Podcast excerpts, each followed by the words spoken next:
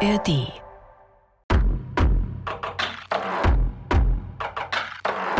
Heute geht's bei uns richtig weit nach oben. Höher geht's tatsächlich auf Mhm. unserer Welt nicht. Vielleicht können sich schon ein paar denken, von welchem Berg ich hier spreche. Aber erstmal Servus und grüßt euch bei den Bergfreundinnen, dem Podcast für dein Leben mit den Bergen. Ich bin die Toni und mit mir sitzt hier die Kati. Hi. Und wir stecken mitten in unserer Februarstaffel, Mhm. die den Titel Scheitern trägt. Also es geht den ganzen Februar bei uns um das Thema Scheitern. Und Kati, du weißt bestimmt schon, um welchen Berg es heute gehen wird, hier in dieser Folge. Natürlich. Wenn du schon sagst, der höchste Berg auf der ganzen Welt, kann es ja nur der Mount Everest sein. Das hätte mich auch gewundert, wenn ich es nicht gewusst hättest. Ich war aber auch noch nicht oben. Ja, ich auch noch nicht. Ich werde wahrscheinlich auch nie oben stehen. Bevor wir jetzt hier Mount Everest Deep Dive machen, müssen wir, glaube ich, erstmal erklären, dass wir heute ja gar nicht vollständig sind. Nein, eine fehlt. Die Ja, Kadi. Die Kadi Wo fehlt. ist sie denn? Ich glaube, Kadi macht alles richtig in ihrem Leben, denn die Kadi ist nochmal auf Skitour unterwegs. Sie nutzt also den Winter voll aus. Und, Recht hat sie. Und sie hat uns auch eine kleine Nachricht inklusive Teaser auf die jetzt gleich kommende Folge geschickt. Hallo liebe Bergfreundinnen oder besser gesagt Grüezi aus der Schweiz. Ich bin gerade beim Skitouren gehen. Ich bin sehr gespannt auf dieses Interview mit der Helga Henge, weil ich, to be honest, sorry, mein schlechtes Bergwissen noch nie vorher von ihr gehört habe oder es mir zumindest nicht gemerkt habe. Und ich das Thema Expeditionen, große, hohe Berge gerade beim Thema Scheitern total spannend finde und schön finde, da mal jemanden zu hören, der nicht schon durch alle alpinen Medien gezerrt wurde. Insofern freue ich mich total aufs Interview. Vielleicht kann ich es mit Empfang anhören hier in der Schweiz. Und jetzt dann, ciao und bis nächste Woche. Ciao, Kadi, und ganz liebe Grüße zu dir in die Schweiz. Pass auf dich auf. Und du hast es verraten. Ich habe mir für diese Folge eine ganz, ganz, ganz besondere Frau ausgesucht, und zwar Helga Henge. Die erste deutsche Frau, die den Mount Everest, den höchsten Berg der Welt, erfolgreich bestiegen hat und auch wieder abgestiegen ist. Hast du denn schon von ihr gehört, Kathi? Ich muss leider zugeben, nein. Oh. Und ich habe mich auch echt schlecht gefühlt, weil ich dachte mir so, hä, kann das sein, dass ich diese Dame noch nie von ihr was gehört habe? Und es ist leider so. Ich habe noch nie irgendwas von ihr gehört und ich schäme mich auch ein bisschen und ich gebe es jetzt öffentlich zu und ich hoffe, dass ich nach dieser Folge noch schlauer bin. Naja, ein bisschen schlauer, als ich aktuell bin. Ja, mir ging es tatsächlich ähnlich. Ich bin ja eh nicht so bewandert mit den großen Bergnamen dieser Welt, deswegen hat es mich jetzt bei mir persönlich nicht gewundert. Aber es wundert mich tatsächlich schon ein bisschen, wenn ihr beide das Ja. sagt, die da ja schon ein bisschen bewanderter sind, weil die Geschichte von Helga wirklich spannend, faszinierend, interessant und irgendwie auch inspirierend ist.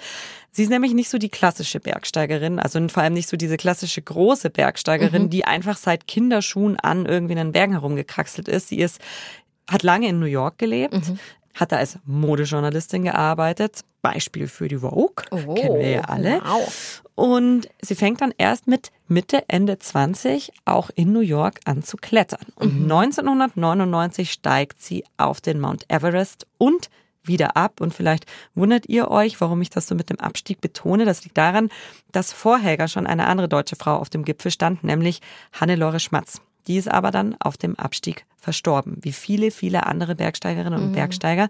Und das war auch das, was mich so interessiert hat an Helga, weil wie ist es, wenn man 1999, das ist 25 Jahre her, als eine der ersten Frauen der Geschichte sich so einen Berg vornimmt, an dem vor einem selbst schon so, so, so viele Menschen gescheitert sind. Und was bedeutet für sie Scheitern überhaupt in so einer extremen Bergwelt?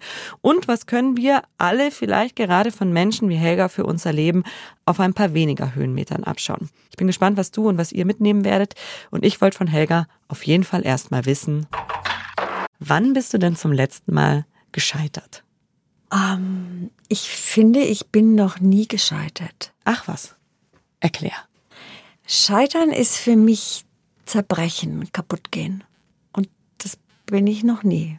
Also ich bin schon nah dran gewesen, auf zwei Bergen, wo es nah war, dass ich gescheitert wäre. Aber ich empfinde ein Umdrehen am Berg, ein nicht den Gipfel erreichen, nicht als Scheitern.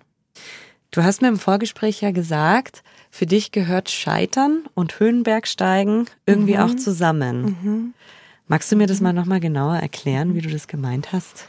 Ich glaube, es geht darum, am Berg nicht zu scheitern. Und das Scheitern steht natürlich schon über jeder großen Bergtour. Scheitern ist für mich, also ist die Gefahr, dass ich nicht zurückkomme vom Berg oder dass jemand in meinem Team nicht zurückkommt oder zu Schaden kommt am Berg. Und das ist für mich Scheitern. Nicht zum Gipfel aufsteigen zu können, aus welch immer Gründen, ist für mich kein Scheitern. Also Scheitern ist nur, wenn alles schief geht. Und dafür bereiten wir uns besonders gut auf den Berg vor, damit das niemals passiert. Aber der Gipfel ist für mich das Sahnehäubchen, den zu erreichen. Das Ziel der Expedition ist, so hoch wie möglich aufzusteigen und gesund zurückzukommen.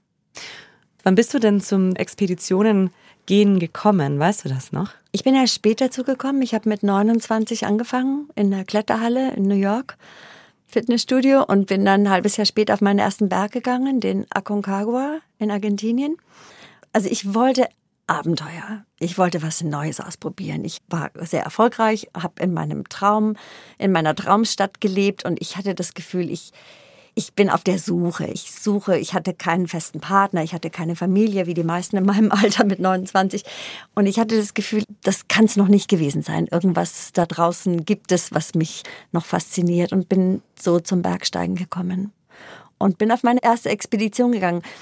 Und ich weiß, dass ich damals schon keine Erwartung hatte, dass ich zum Gipfel gehe. Ich wollte einmal dabei sein. Ich wollte einmal mit den Männern auf Abenteuer gehen und am Berg dabei sein und vielleicht zum Gipfel aufsteigen, wenn mir das möglich ist. Das kann ich ja fast nicht glauben, ne? Weil jetzt so aus der Liga, aus der ich komme, da ist ja schon so bei der Wanderung das große Ziel, am Gipfel gemeinsam Rast zu machen, die Aussicht genießen, ein paar Fotos machen. Das kann man ja in einer gewissen Höhe eh nicht mehr. Da guckt man ja einmal kurz um und geht wieder sofort. Aber dass du da wirklich von vornherein gesagt hast, nee, mir geht's eigentlich nur darum, das einmal mitzuerleben, das finde ich beeindruckend. Ich muss sagen, es war mein erster Berg und es war ein sehr hoher Berg, fast 7000 Meter hoch. Und dafür, dass ich noch nie auf einer Expedition war und noch nie im Zelt geschlafen hatte, das war mir schon klar, das ist ein Riesenabenteuer, auf was ich mich einlasse. Und dass ich da nicht einfach zum Gipfel rauf spazieren werde, das war mir auch klar. Und war auch klar, wenn mir das nicht gefällt, wenn ich nach einer Woche denke, um Gottes Willen, wie schrecklich, im Zelt zu schlafen auf der dünnen Matratze und ja, all den Luxus nicht zu haben, der mir so angenehm war in New York auch, Ja. dann würde ich wieder nach Hause fahren. Starker Kontrast natürlich auch, ne? Dünne Matratze und New York. Du hast ja als erste deutsche Frau den Mount Everest bestiegen und bist auch wieder runtergekommen. Das ist wichtig, glaube ich, dazu zu sagen. Ja. Das war 1999. Wie bist du denn damals auf diese, ja doch für damals verrückte Idee, muss man fast sagen, gekommen, die gerade diesen Berg auszusuchen, an dem ja doch schon viele vor dir gescheitert sind? Als ich die hohen Berge entdeckt habe, habe ich die Seven Summits entdeckt. Ich habe dieses kleine Buch gelesen von Dick Bass, höchster Berg auf jedem Kontinent und habe gedacht, was für eine Wahnsinnsidee. Auf jedem Kontinent auf den höchsten Berg zu steigen und dann so über das ganze Land hinauszuschauen. Dass ich nicht auf den Everest steigen würde, war mir schon klar, weil ich nicht als Bergsteiger geboren bin, ich kein Mann bin, ich keine besonders breiten Schultern habe oder einen besonders starken Rücken und überhaupt nicht aussah wie all die Bergsteiger, die ich damals so aus dem Fernsehen und, und aus den Zeitschriften und Büchern kannte. Dieser eingefrorene Bart, dieses Messner, heldenhafte Bergwesen. Aber ich dachte, die Six Summits, die kleineren von den Seven Summits, die würde ich schon schaffen, so in meinem ersten Übermut auch. Ja, ich habe mich da nicht gekämpft, aber ich habe mich von Berg zu Berg entlang gehangelt. Welcher war er denn in deiner Reihenfolge? Weißt du noch? Ähm, ich war auf sieben Sechstausendern und dann habe ich einen kleinen Achttausender in Tibet probiert, den Choyu, so der Einsteiger Achttausender, gilt als technisch der anspruchsloseste oder nicht so anspruchsvolle und bin dort bis siebeneinhalbtausend Meter aufgestiegen und war super fit und war von den wir waren 18 Männer im Team und ich. Und wir waren zu fünft noch oben im letzten Camp. Alle anderen sind ausgefallen. Also die sind umgedreht und einer ist krank. Also viele sind krank geworden und mhm. ging ihnen nicht gut. Und wir waren nur noch zu fünf dort oben. Und von diesen fünf habe ich das Gefühl gehabt, war ich die fitteste. Erstaunlicherweise, weil es mir am Anfang überhaupt nicht gut ging am Berg.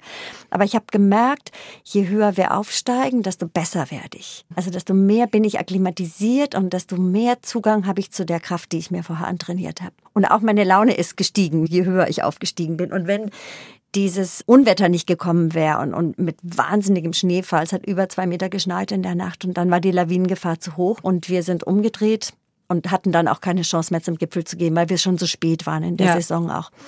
Und da habe ich damals gedacht, ich bin soweit, ich kann das. Die Höhe ist gut, ich kann das. Ich kann dieses lange Lagerleben auch, zwei Monate am Berg ausharren, gute, schlechte Tage ertragen. Und da habe ich mich dann für den Everest angemeldet. Also nicht gleich. Ich war auf noch einem anderen sehr schwierigen Berg, dem Amadablam in Nepal, technisch schwieriger Berg. Und dort hat einer der Sherpas gesagt, du bist soweit, du musst auf den Everest. Ich finde das ja schon spannend. Ne? Du sagst, du hast eigentlich nie damit gerechnet, dass du den wirklich schaffst, diesen Mount Everest. Und du hast ja mhm, gerade auch mhm. was total Wichtiges gesagt, was ich mir auch gedacht habe, zu deiner Zeit, ne, gab es ja vielleicht eine Handvoll, vielleicht eineinhalb Hände voll Frauen, ja.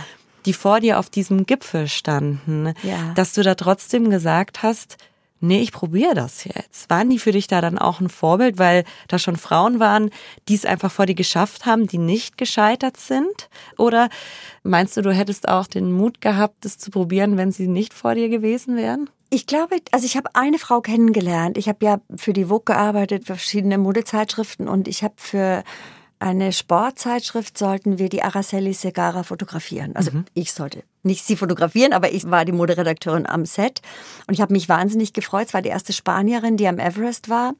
Die hat mit dem David Bashirs damals diesen IMAX-Film mhm. gemacht über den Everest. Wunderschön, diese Wahnsinnsaufnahmen vom Kumbo von der Südseite.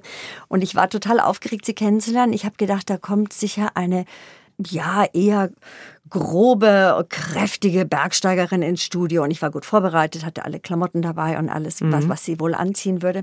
Und da kam diese wunderschöne junge Frau ins Studio. Ja, schon kräftig, aber jetzt nicht so viel anders als ich. Man hat gesehen, sie ist eine gute Kletterin, schön definierte Arme, Beine und lange braune, lockige Haare und die war so süß. Mhm. Die war so lustig. Die hat die High Heels angezogen und die Kletterausfits und hat gesagt, in High Heels kann sie genauso gut laufen, weil sie mit den Steigeisen auch über die Leitern am Everest geklettert ist. Und das ist überhaupt ganz ähnlich und hat erzählt mit einer solchen Liebe und so viel lustigen Geschichten vom mhm. Everest. Die hat eine solche Wärme von diesem mhm. Berg erzählt. Ganz anders als die Männergeschichten, die ich immer gehört mhm. habe. Ah, grausam der Wind und der Aufstieg mhm. und, oh, und der Eis und so. Und ich hatte plötzlich das Gefühl, da ist Wärme am Berg und da ist auch Fun und Happiness mhm. im Basecamp und das ist nicht alles so todernst und mhm. so streng am Berg. Und da habe ich den Mut gefasst. Ja. Und danach, als sie aus dem Studio gegangen ist, habe ich gedacht, wenn die das kann, dann kann ich das auch. Und mhm. da habe ich mich dann direkt danach zum Tour U angemeldet. Also war der Everest noch in weiter Ferne, aber da habe ich gedacht, so, jetzt probiere ich meinen ersten mhm. 8000er. Mhm. Wie war denn so die Reaktion von deinen Freunden, deinen Kolleginnen und Kollegen, von deiner Familie, als du gesagt hast, ja, ich breche jetzt zu was auf, wo die Wahrscheinlichkeit, dass ich wirklich scheitere, so auch nach mhm, deiner mhm, Definition, mhm. relativ groß ist? Mhm. Ich habe es nur ganz wenigen erzählt.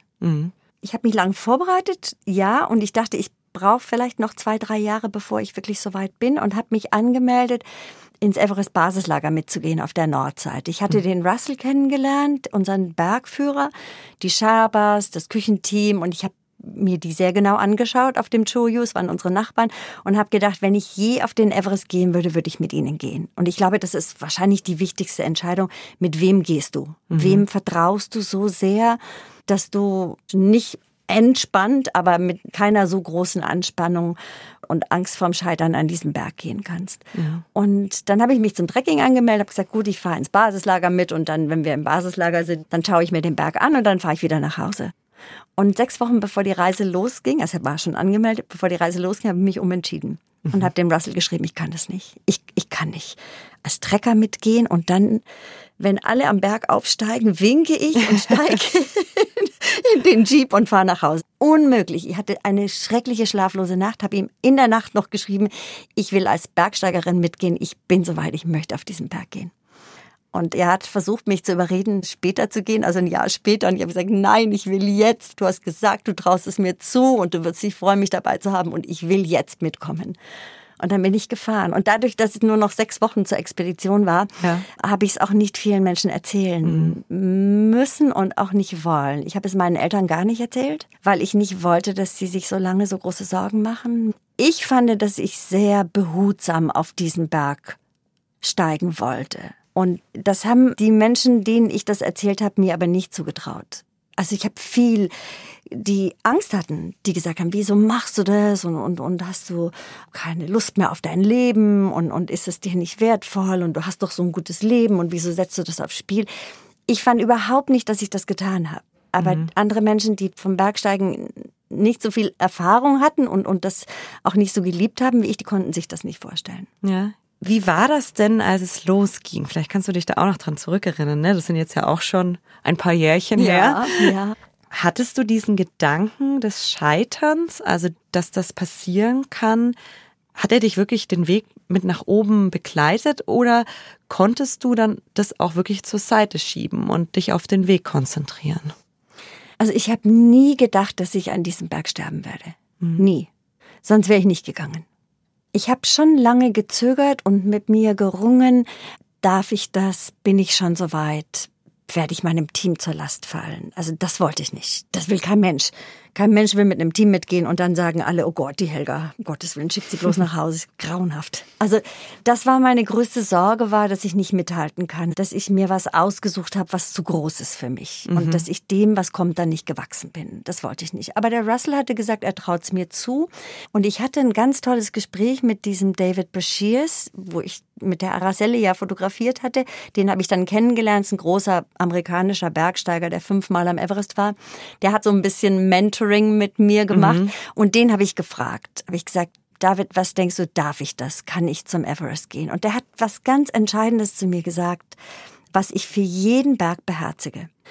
Er hat gesagt, es hat 35.000 Dollar gekostet, auf diesen Berg zu steigen. Mhm. Also all meine Ersparnisse, alles. Mhm. Ich war nicht Wahnsinn. gesponsert und ich ja. wollte das. Und er hat gesagt, er hat gesagt, wenn es dir das wert ist, zweieinhalb Monate am Berg mit den Sherpas zu verbringen und so hoch, wie es dir und euch als Team möglich ist, aufzusteigen.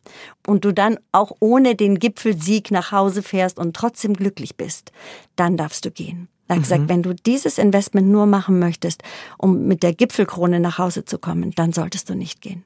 Ist das denn ein prinzipielles Mindset, das man haben muss, wenn man Expeditionen macht, wenn man Höhenbergsteigen geht, dass man sagt, der Gipfel darf eigentlich gar nicht das Ziel sein, wie du vorhin gesagt hast, mhm. der muss das mhm. Sahnehäubchen mhm. sein. Mhm. Oder würdest du jetzt sagen, das ist was, was speziell du jetzt in dir trägst? Also ich finde, es ist die beste Herangehensweise mhm. an einen Berg. Im Endeffekt ist der Gipfel, vor allem ein hoher Gipfel, 7000er, 8000er, ist nur ein Tag der Expedition meistens. Die anderen zwei Monate muss man auch am Berg verbringen und das muss man auch gern haben. Man muss gerne im Zelt schlafen und auf und ab und auf und absteigen, bis es endlich an diesem einen gesegneten Tag zum Gipfel geht. Und auf sicher der Hälfte meiner Expeditionen bin ich umgedreht, ohne am Gipfel gewesen zu mhm. sein. Mhm. Und ich bin bei den meisten Bergen auch gar nicht traurig, dass ich nicht zum Gipfel gegangen bin. Ach, tatsächlich. Bin. Warum?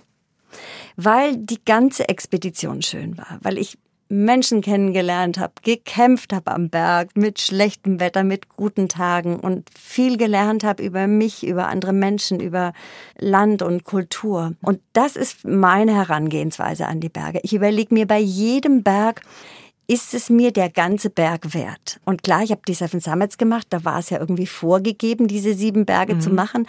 Und was ich schon versuche vorher, also praktisch eine Geschichte draus zu machen und nicht nur wegen der Gipfelkrone hinzugehen. Ich glaube, wenn alle das tun würden, dann würden Menschen am Berg weniger scheitern weil ganz egal, was man macht im Leben, es muss gar kein Berg sein.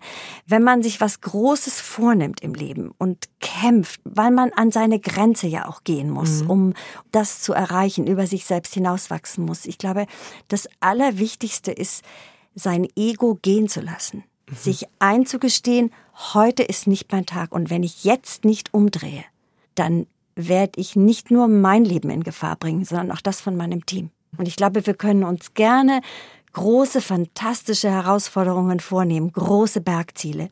Und je größer der Berg, desto größer muss auch die Bereitschaft sein, den Gipfel gehen zu lassen. Das ist ja fast schon ein Abschlusswort, aber so weit sind wir noch nicht. Gehen wir noch mal zu diesem großen Berg, zum Mount Everest. Mhm. Na, du sagst es selber, 35.000 Mark wahrscheinlich, Dollar, Dollar, Dollar, ne? Damals, ich will gar nicht wissen, was das jetzt mittlerweile kostet. Es ist ja auch ein Mordsinvest, den man da reinsteckt, die Vorbereitung, von der du erzählst. Und dann kommst du da oben an mhm. und hast es geschafft, mhm. bist nicht gescheitert. Mhm. Erinnerst du dich noch an dieses Gefühl? Ja. Und sehr, sehr gut. Also ich erinnere mich vor allem an die Gipfelnacht, auf die wir so lange gewartet haben. Auch war ein fast voller Mond über unserem Zelt. Wir konnten schnell die Stirnlampen ausdrehen, so im Licht, diesem weißen Licht des Mondes klettern. Und dann so der erste Moment, ich bin ja über die Nordseite aufgestiegen, also diese große, riesige Nordwand, die so wie eine Göttin immer über uns stand. Und dann konnten wir in der Nacht, so um vier Uhr morgens zum ersten Mal, waren wir oben am Grat und konnten auf die andere Seite hinunterschauen, in die Täler von Nepal. Und es war eine solche Stille in dieser Nacht, als der Mond untergegangen war, war es so, ich hatte das Gefühl, wir sind die einzigen auf der ganzen Welt, die jetzt unterwegs sind, die so ganz vorsichtig über das Dach der Welt schreiten. Wahnsinn. Und dann der Sonnenaufgang, die Wärme, die so zurückgekommen ist nach dieser eisigen Kälte der Nacht. Es war völlig windstill und der Russell, unser Bergführer, hatte lange nicht das Gefühl, dass dieses Wetterfenster kommt und hat uns immer wieder vertröstet und vertröstet und diesen Moment auf den Gipfel zuzugehen in ja völliger Windstille, auch völlig wolkenlos, die ganze Welt, hm. die man so Kurve der Erde am Horizont, die man erkennen kann. Es war ein Wahnsinn, unglaubliches Gefühl. Und war da so dieser aktive Gedanke in deinem Kopf, dass du gesagt hast, ja Mann, ich bin nicht gescheitert, ich stehe jetzt hier wirklich oben? Oder denkt man dann dann gar nicht dran in so einem Moment? Also im ersten Moment habe ich nur gedacht, wow, dass der Berg zu Ende ist. Dass mhm. man plötzlich auf allen, ich habe mich gedreht, ich weiß, ich habe mich immer wieder gedreht und gedreht, es war nur noch blauer Himmel. Also war keine Eiswand, keine steile Felswand mehr über mir, das fand ich Wahnsinn. Und dann haben wir lange gesessen. Wir waren immer zu Zweierteams in der Nacht. Wir waren lange alleine am Gipfel, die anderen waren schon gegangen, wir waren noch gesessen. Und es war einfach wahnsinnig schön, so in dieser Stille zu sitzen und auf die Welt hinunterzuschauen. Mhm diese Muttergöttin, die, die Tibeter verehren den Berg ja als Muttergöttin. Und diesen Zauber zu spüren, den die Menschen diesem Berg entgegenbringen auch. Also mhm. ich meine, die meisten Bergsteiger sind ja vom Everest wirklich hingerissen. Also alle, die ich kennengelernt hatte, die schon mal in der Nähe waren oder versucht haben aufzusteigen, haben ja immer mit leuchtenden Augen von diesem Berg erzählt. Und dann so bei der Muttergöttin oben zu sitzen und hinauszuschauen, das war ein unglaubliches Gefühl. Mhm. Scheitern ist natürlich ja schon auch präsent, weil der Gipfel nur der halbe Weg ist. Mhm. Die meisten Menschen, die am Everest sterben, sterben, nachdem sie den Gipfel erreicht haben, weil sie den Rückweg nicht mehr schaffen. Mhm. Aus einem Grund nur, weil sie ihre Umkehrzeit überschritten haben, mhm. weil sie zu lange zu weit gegangen sind und nicht umgedreht sind. Mhm. An diesem wunderschönen Morgen, mhm. zwei, drei Stunden vor dem Gipfel, passiert das Drama im mhm. Grunde genommen. Es passiert so ganz in der Stille. Du siehst den Gipfel schon, du spürst, du denkst, wenn du deinen Arm ganz weit ausstreckst, kannst du ihn schon berühren. Und das mhm. ist der wichtigste Moment der Expedition, ist dich dann mit jedem Schritt zu fragen, habe ich noch genügend Kraft, nicht nur für den Aufstieg zum Gipfel, aber für den Rückweg hinunter ins Leben. Das stelle ich mir aber gerade genau an so einem Berg, ne, auf dem so wenig standen und er ist so zum mhm, Greifen nah, mhm. stelle ich mir das auch unfassbar schwierig vor. Ja, schwer. Es stand hier eine deutsche Frau vor dir mhm. auf dem Mount mhm. Everest, Hannelore Schmatz. 20 mhm. Jahre, glaube ich, vor dir war das. Ja. Genau. Mhm. Und sie hat es nicht runtergeschafft. Sie ist dann verstorben auf dem Abstieg. Eigentlich hat sich meine Frage schon so ein bisschen erübrigt, aber ich stelle sie trotzdem noch. Ist Hannelore dann für dich auch gescheitert? Ja, ja. Die ganze Expedition ist gescheitert. Und das haben sie bitter gespürt, auch vor allem ihr Mann, der ja mit ihr am Berg war. Wir haben am Berg fast jeden Tag drüber gesprochen. Mhm. Also es ist kein Tabuthema. Der Russell, unser Bergführer, hat immer, wenn wir zusammen im Basislager waren, hat er davon gesprochen, wie andere gescheitert sind am Berg, was passiert ist und warum wir diese Fehler nicht machen dürfen, um uns ganz klar zu machen, die hatten alle den gleichen Traum. Die mhm. haben alle nur einen Fehler gemacht. Sie sind ein Stück zu weit gegangen. Und es ist nicht nur eine Einzelleistung, umzudrehen, sein Ego gehen zu lassen. Es ist auch eine Teamleistung. Eine solche emotionale Verbundenheit im Team zu schaffen, dass du bereit bist, aufeinander aufzupassen. Mhm. Dass du dich gegenseitig mit einer Offenheit auch am Berg bewegst, dass du anderen Feedback geben kannst mhm. und auch Feedback einholst, dass du eine Vertrauensbasis miteinander schaffst. Es ist oft so, dass man selber gar nicht so merkt, dass es einem nicht so gut geht, wo man dann ja. sagt, Mensch, Helga, was, was machst du? Du gehst so komisch, irgendwas stimmt doch nicht mit dir. Und das ist so wichtig, dass man als Team zusammenwächst, bevor man zum Gipfel geht, damit man sich gegenseitig schützen kann. Du sagst gerade, ihr habt da jeden Tag drüber gesprochen. Mhm. Bekommt man da keine Angst?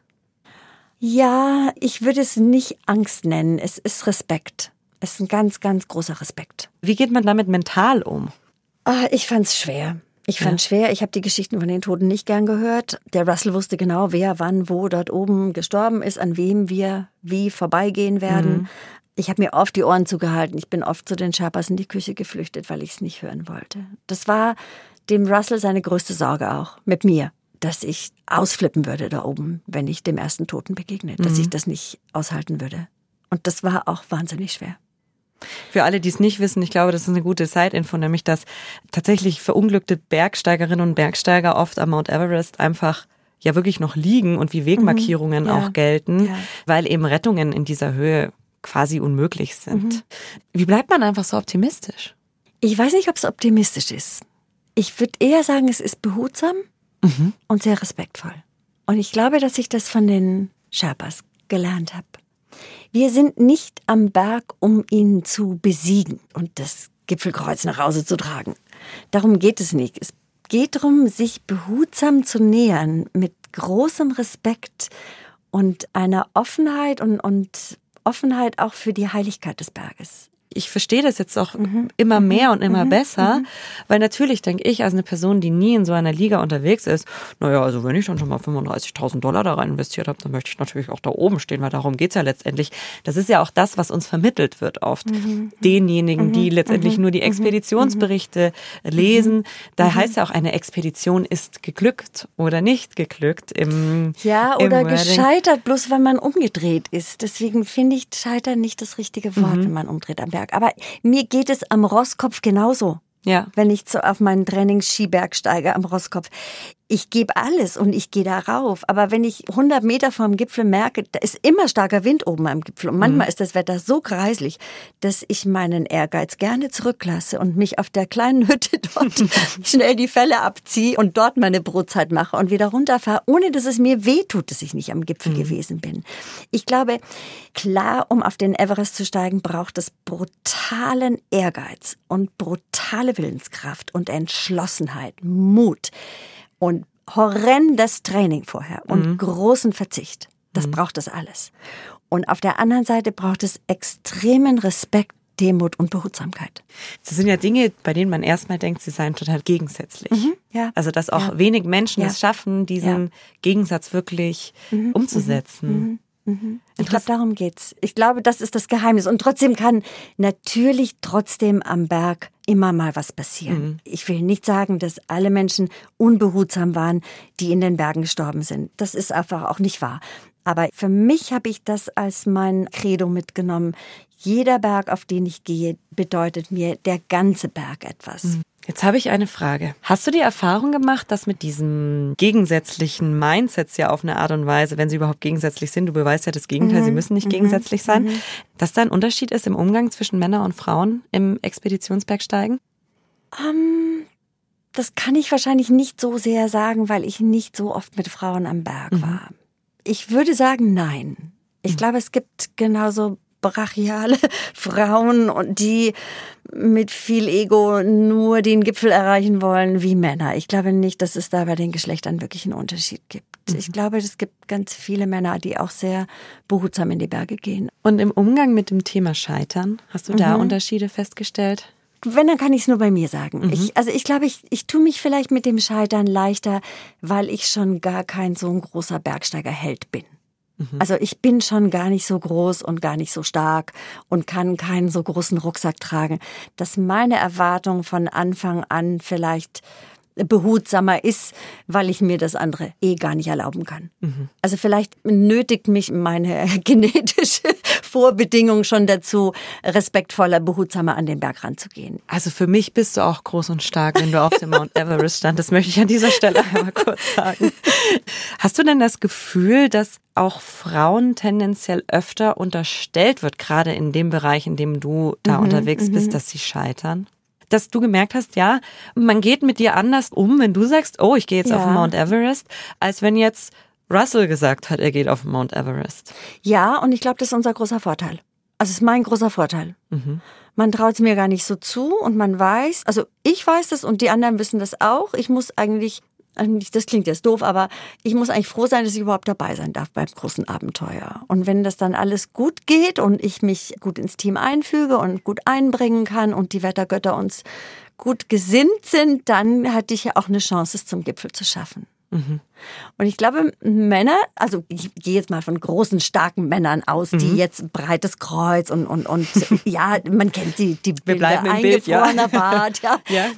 Ich glaube, die tun sich schwerer, mit Respekt und, und Behutsamkeit an den Berg zu gehen, weil sie größer und stärker sind und, und für sich auch vielleicht mehr das Recht verspüren, dass sie da erfolgreich sein müssen und müssen vielleicht sogar. Vielleicht ist das die große Gefahr. Es gibt andere Sachen. In der Mode habe ich das Gefühl, dass ich erfolgreich sein muss und stehe viel mehr unter Druck, weil das ein femininer Beruf ist. Und vielleicht fällt es mir deswegen am Berg leichter. Dass man dann halt doch den Klischees, die in der Gesellschaft Ja. herrschen, doch so ein bisschen unterworfen ist letztendlich. auch Ja, in dem eigenen von der. Physis allein schon. Ja. Wir haben in unserer letzten Folge viel darüber gesprochen, dass wir uns so eine offenere Scheiterkultur wünschen, weil ja, gerade der Berg oder die Berge ein Ort sind, wo man ja eigentlich das meiste aus den Fehlern anderer lernt. Ja, ja. Du hast gerade schon erzählt, Russell, der war ja quasi der Expeditionsführer, Mhm, richtig?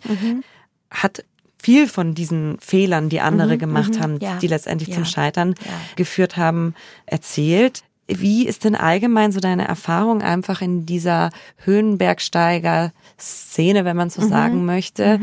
Wird sich da viel ausgetauscht? Ja, das finde ich schon. Also es wird oft in den Medien ausgetragen und da ist es eher erschreckend, wie schwarz-weiß und wie polarisierend das und wie einer die Schuld haben muss. Also ich tausche mich viel mit anderen aus, auch auf Bergen, auf denen ich nicht war oder auf einer Route, auf der ich gewesen bin, wenn dort was passiert ist und, und klar dieses Hinterfragen, wie konnte das passieren? Ich glaube, das ist ähm, ja, das ist so eine, so eine Neugier, die einfach um selber, um eben daraus zu lernen, auch aus den Fehlern von anderen zu lernen.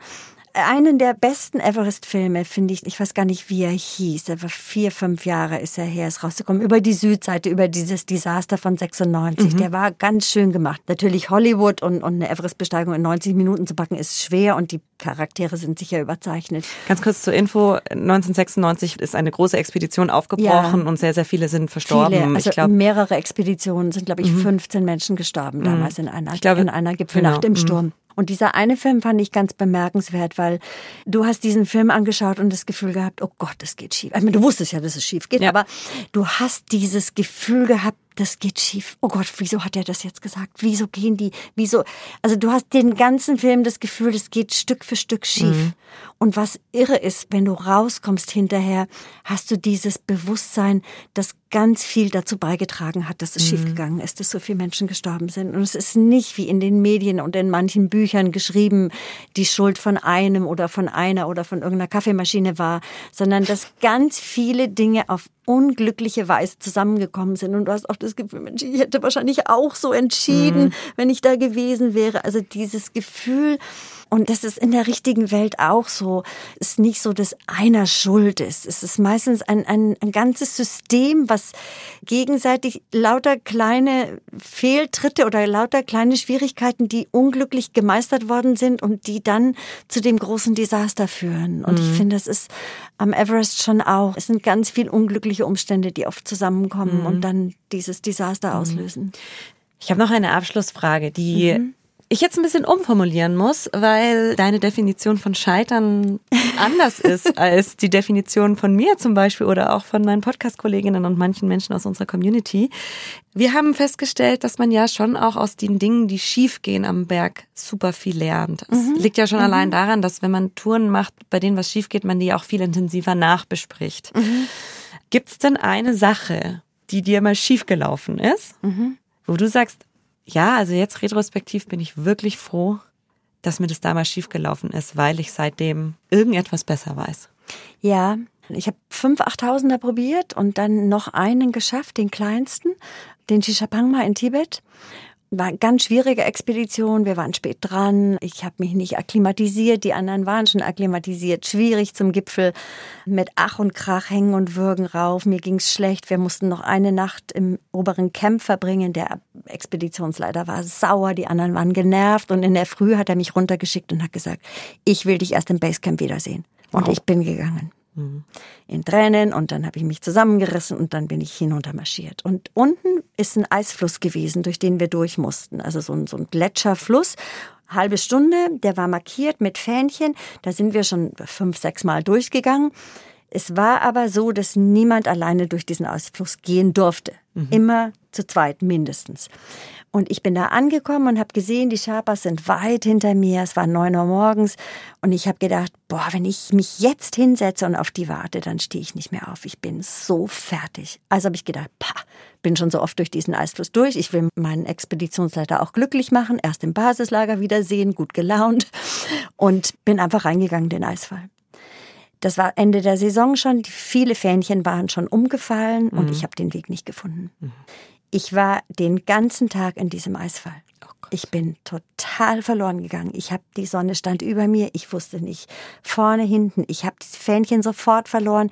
Ich habe mich total verlaufen. Erst abends, als die Sonne untergegangen ist, habe ich den Weg rausgefunden und ich weiß bis heute nicht, wie ich da wieder rausgekommen bin. Das war so schlimm. Ich habe irgendwann das Gefühl gehabt, ich muss auf diesen Eisturm draufsteigen. Ich jetzt weiß ich in welche Richtung und wenn ich muss, auch wenn er zu steil ist und ich runterfalle und sterbe, ich muss das noch einmal probieren.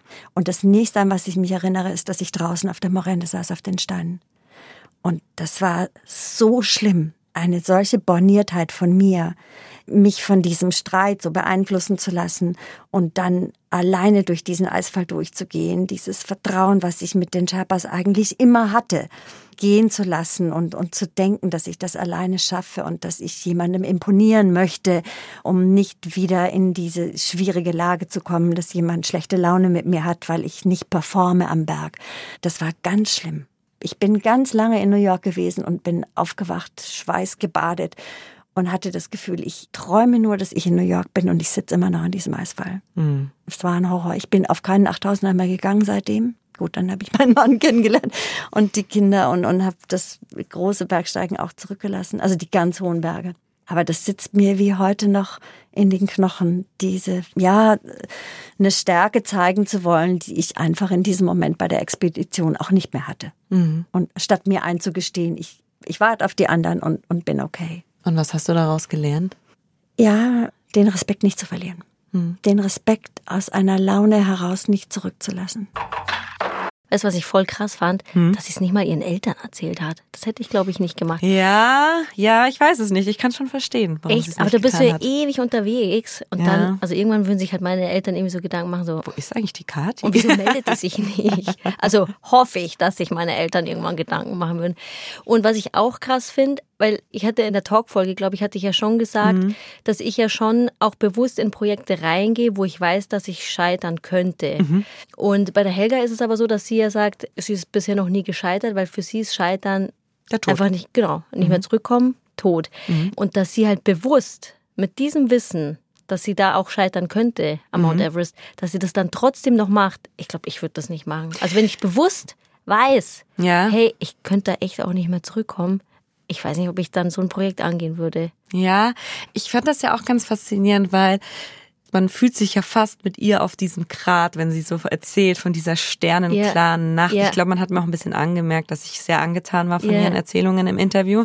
Und mich hat so fasziniert, wie sie diese Behutsamkeit und diesen Respekt immer wieder betont hat Ja. von diesem Berg und dass sie gesagt hat, also sie hat ja auch dieses sanfte Wortwahl immer gehabt Ja. im Interview und gleichzeitig habe ich ihr aber jeden Moment geglaubt, auch in ihrer Erzählung, wie hart es doch war. Ja. Hat sie auch erzählt, Ja, wie ja. hart sie sich darauf vorbereitet hat. Und ich glaube nämlich nicht, dass sie naiv in die ganze Sache reingegangen Ja, ist. ja. Im Gegenteil. Ja. Sondern sie hat ja wirklich auch, was ich ja auch so als Kern mitgenommen habe, ist so wirklich diesen Respekt, den man einfach vor den Bergen, egal in welcher Liga man unterwegs ist, Ja. behalten muss. Und was ich wirklich einen sehr, sehr schönen Blick finde, Ja. Ist so dieses Thema, dass sie sagt, es zählt einfach das ganze Erlebnis. Ja. Es zählt jeder Tag in dem einen Basecamp und im anderen Ja. Basecamp. Es ist ein Tag, den du da hochgehst auf den Gipfel von zwei Monaten.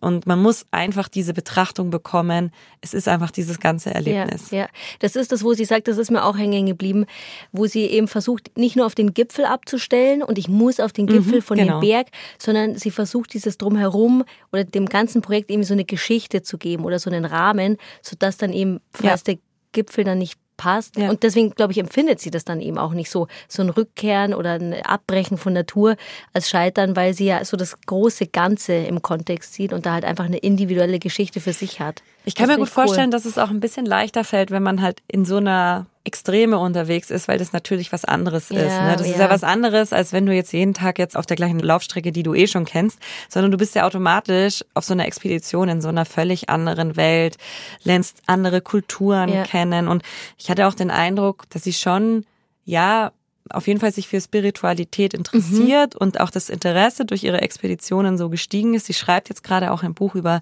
heilige Berge. Und ich glaube, was ich so für mich mitnehme, ist schon so, neben meinem Hauptziel, das ich vielleicht habe, das ich mir gesteckt habe, mir vielleicht noch so ein paar coole Nebenziele Ja. zu suchen, wo ich mir denke, ach ja, vielleicht bin ich dann fitter und das ist ja auch cool und vielleicht schließe ich mich, um zu trainieren, irgendwo bei irgendjemandem an und Ja. dann lerne ich neue Leute kennen und das ist ja auch cool und so. Ja, das war ja auch so ein Tipp, den wir rausgearbeitet haben bei einem richtigen Ja. oder besseren Umgang mit dem Scheitern, dass man sich nicht nur ein großes Ding setzt, sondern viele kleine Nebensachen und dann fühlt sich vielleicht auch nicht so hart an. Weißt du, was ich auch nochmal dir mitgeben wollte? Was denn? Am Anfang hast du ja gesagt, die Helga hat ja auch erst mit Ende 20 angefangen. Ja. Und du hast gesagt, du stehst sicherlich nie in deinem Leben auf dem Mount Everest. Also ich würde sagen, wir wissen es nicht. Ja, aber ich, ich, dafür habe ich, dafür habe ich nicht so ein entspanntes Mindset wie die Helga. dafür sind wir weit voneinander entfernt. Und das ist ja auch gut. Ich finde, nicht jeder auf dieser Welt muss auf dem Mount Ja, Everest stimmt. stehen. Falls es euch wie Kadi am Anfang und auch wie Kati am Anfang dieser Folge ging und ihr sagt, Helga Hänge davor noch nie gehört, aber hey, jetzt will ich ehrlich gesagt noch mehr von ihr erfahren und von ihren Expeditionen. Helga hat über ihre Abenteuer, die Seven Summits etc. Bücher geschrieben und war auch schon in anderen Podcasts zu Gast, zum Beispiel bei unseren Kolleginnen und Kollegen von SWR 1. Da packen wir euch den Link zu der Podcast-Folge und zu ihrer Website in die Shownotes, dann könnt ihr euch da weiter informieren. Und nächste Woche geht's dann bei uns Bergfreundinnen mit einer Wissensfolge zum Thema Scheitern weiter. Und was da passiert, das verrät euch jetzt die Kadi aus der Schweiz. Und zwar werde ich mich in der kommenden Woche mit Bergfails, also Scheitern am Berg, berühmte und auch weniger berühmte Situationen, in denen Menschen am Berg gescheitert sind, beschäftigen und natürlich auch, wie sich's für uns Bergfreundinnen so gehört, auch mit den Learnings daraus, also den Dingen, die wir ganz normale Menschen, die jetzt nicht ständig am Mount Everest umeinander kraxeln, für uns aus diesen großen Bergfels ziehen können. Ich bin total gespannt auf euren Input dazu. Was würde euch zu diesem Thema interessieren? Vielleicht fällt euch sofort ein großes Scheitern am Berg ein, von dem ihr mal gehört habt und das euch beeindruckt hat. Falls das so ist, schickt mir gerne eine Sprachnachricht an die 0151 1219 und viermal die 5. Ciao. Ciao, Kadi. Oder was sagt man in der Schweiz? Ich weiß es auch nicht. Ich habe es auch überlegt. Grüß eng, haben wir in Ja. Südtirol gelernt. Ich weiß es nicht. Pfirti, ciao, whatever. Viel Spaß weiterhin beim Skitouren gehen. Lass es dir weiterhin auch gut gehen. Ja, gönn dir. Ähm, und wenn ihr aber bis nächste Woche noch ein bisschen mehr Abenteuerluft schnuppern wollt oder hören wollt, dann haben wir noch eine coole Podcast-Empfehlung für euch. 50 States. Das ist ein Amerika-Podcast mit Dirk Rohrbach. Und in diesem Podcast erzählt uns Dirk, wie er mit dem Gravelbike, also das, was wir letztes Jahr von München Ja, nach Paris nur ein gemacht bisschen haben, größer. nur ein Hauch größer. Es ist nämlich die komplette Westküste der USA. Heißt, 3000 Kilometer ist er auf Amerikas Traumstraßen am Pazifik entlang gefahren und hat angefangen irgendwo in Kanada und ist bis runter nach Mexiko gefahren. Ich glaube, er ist von Grenze zu Grenze gefahren und das ist ein ganz schönes Stück und vor allem auch jede Menge Höhenmeter. Ob Dirk unterwegs auch mal ans Aufgeben gedacht hat, das erfahrt ihr, wenn ihr die aktuelle Staffel von 50 States durchhört. Gibt's natürlich in der ARD Audiothek und überall, wo es Podcast gibt. Da gibt's uns auch. Und was müssen wir jetzt noch sagen? Jetzt sagen wir noch den üblichen Disclaimer. Ah ja, das, Das- Impressum. Das Impressum. Das Interview mit Helga Henge hat die liebe Toni Schlosser vorbereitet und auch geführt, wie ihr festgestellt habt. Redaktion der Folge war Amelie Hörger und die anderen beiden Bergfreundinnen, das wisst ihr, sind die Kathi Kester, die aktuell in der Schweiz rumturnt und ich, die Kathi Schauer. Und wir freuen uns, wenn wir euch nächste Woche wieder hören, sehen, belustigen dürfen. Sehen wahrscheinlich nicht, Nee. aber hören tun, tun wir uns auf jeden Fall. Gute Zeit, bis dahin, passt auf euch auf und Ciao! ciao.